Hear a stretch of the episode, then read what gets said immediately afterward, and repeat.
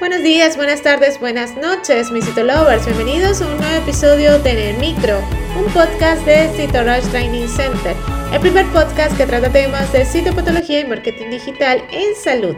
Esta semana hablaremos de los orígenes y sobre el BPH, por eso he querido hacer este episodio donde vamos a hablar sobre la importancia de conocer el BPH. Más que todo para nuestros escuchas y a nuestros usuarios de YouTube que eh, siempre están preguntando sobre estos temas. Comencemos. Bienvenidos a En el Micro, un podcast de Citrus Training Center. Ahora, un momento de publicidad.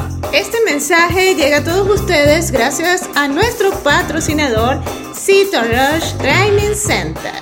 A lo largo de tu vida, tú eres lo que aprendes lo que compartes, lo que te esfuerzas, lo que sueñas, lo que te apasiona, lo que te inspira. CITORASH TC es tu plataforma de educación a distancia, la marca de un citolover de corazón. Sigamos aprendiendo juntos. ¿Por qué es importante conocer o saber acerca del BPH?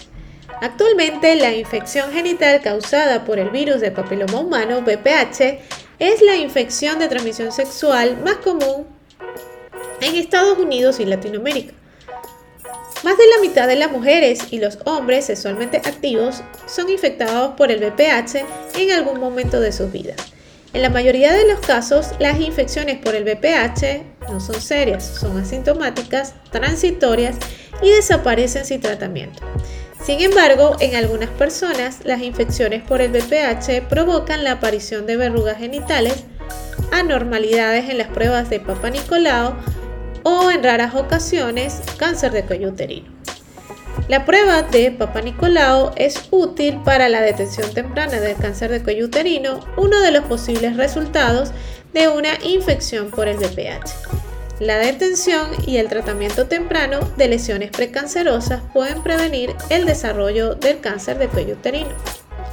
Y como estamos en el mes de la concientización del cáncer de cuello uterino, hemos preparado esta serie de episodios para que eh, no se pierda ningún detalle sobre el BPH. Así que los invito a revisar todos nuestros episodios en nuestra página web www.citrostc.com slash podcast o en cualquiera de las plataformas digitales disponibles.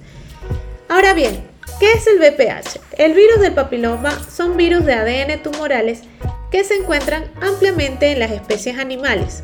Estos virus son específicos para cada especie. Los virus del papiloma que infectan a los seres humanos se llaman virus de papiloma humano o VPH.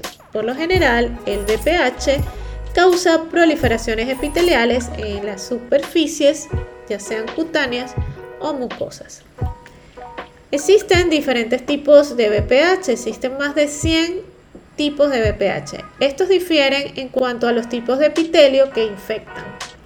Algunos infectan sitios cutáneos, mientras otros infectan superficies mucosas.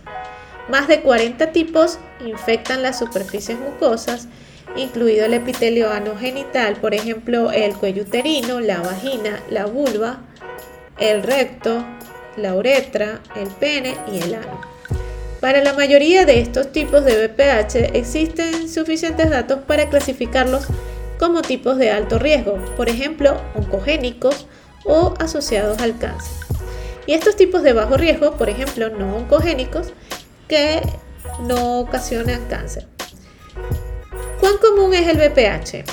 Siempre nos preguntan.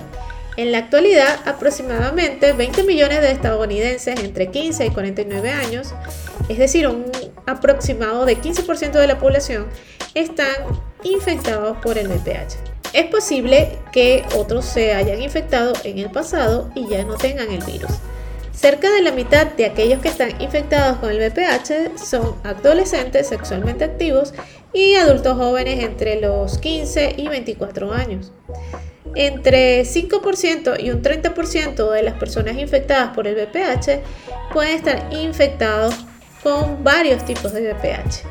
Las estimaciones sobre la incidencia y la prevalencia de las verrugas genitales causadas por los tipos de BPH de bajo riesgo no son precisas y cerca de un 1% de los adultos sexualmente activos tiene verrugas genitales visibles en algún momento dado.